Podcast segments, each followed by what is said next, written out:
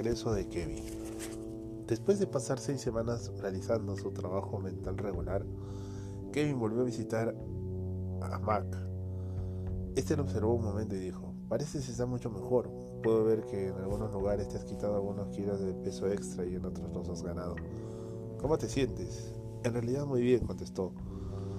Mi intención es ahora más precisa y clara, mis pensamientos más agudos y siento que la mente está en mejor forma.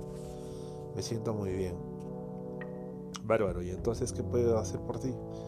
Bueno, no quiero perder la costumbre de hacer ejercicios mentales. Ya sé lo fácil que es meterse en una rutina y poco a poco dejar de hacer las cosas que me convienen. En este momento lo estoy haciendo todo muy bien, pero sé que por el camino se me puede ir quedando atrás muchos intereses y sin darme cuenta terminar cayendo en, de nuevo en mis hábitos mentales de antes.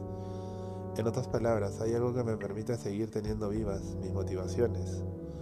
Kevin se dirigió a la parte de atrás de su gimnasio, abrió un cajoncito y extrajo un libro de tapas negras. Mientras se lo entregaba, Tom dijo, Ahora tienes que conservarlo, lo tuve a la espera del día en que estuvieras preparado. Para mantener viva la costumbre del ejercicio mental es muy útil contar con alguna actividad que puedas repetir a diario, que te ayude a dirigir tu pensamiento. Entre todas estas cosas me parece que la mejor es llevar un diario. ¿Y qué escribiré en él? inquirió Kevin. Podrás usarlo de dos maneras. Una de acuerdo con los ejercicios formales que realices en el gimnasio mental, podrás anotar la lista de tus rutinas, ejercicios, visualización y meditación con respecto a los pensamientos. Ser dueño de un libro así te obliga a recordar siempre que debes practicar tus ejercicios y hacer funcionar tus músculos mentales. Además, en esta forma puedes llevar la, cuenta de los ejercicios que causan mejores efectos en ti. Otra forma de usar el diario consiste en aplicar una técnica a la que denomino estilo libre. Todas las noches durante 5 minutos o unos minutos escribirás cualquier cosa en que quieras pensar. Puedes escribir acerca de cómo transcurrió tus días, anotar cosas sobre ideas que tuviste, hasta elaborar un enjundioso trabajo sobre tus planes de largo plazo. Podrás usar el tiempo para escoger algunas de las decisiones que necesites adoptar o también emplearlo en considerar cuáles son las cuestiones más profundas que existen en la vida o sencillamente entretenerse y juguetear con las ideas. Lo que consigue el estilo libre es darte una oportunidad de que tu mente decida en qué necesita pensar. Cuando hayas estado escribiendo algunas semanas, la costumbre comenzará a adquirir una forma. Desarrollarás un impulso que ofrecerá a tu inteligencia natural todos los días oportunidad de expresarse.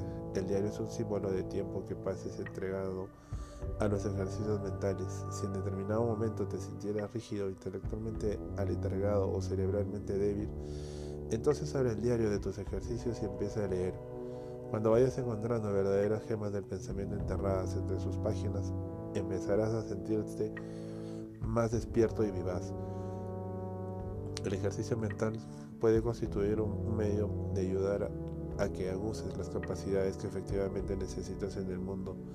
El acto del ejercicio es como un trampolín para lanzarte hacia mejores posiciones, pero el ejercicio mental también se convierte en un fin en sí mismo cuando se lo ejecuta de manera adecuada. El movimiento mental se convierte en una forma de arte, en una maravilla de belleza.